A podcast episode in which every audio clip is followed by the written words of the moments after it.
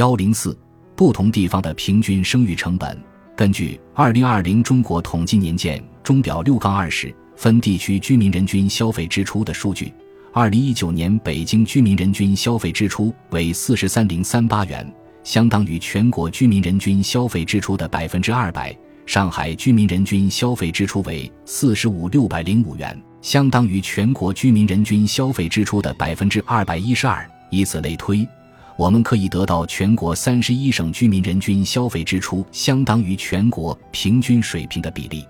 如果三十一省居民的生育成本相对于全国平均水平的比例也与人均消费支出的比例相同，那么我们就可以得到三十一省零至十七岁孩子的平均生育成本。我们从表中可以看出。北京市和上海市零至十七岁孩子的平均生育成本分别约为九十六点九万元和一百零二点六万元。相比之下，西藏自治区零至十七岁孩子的平均生育成本只有约二十九点三万元，贵州省零至十七岁孩子的平均生育成本只有约三十三点三万元。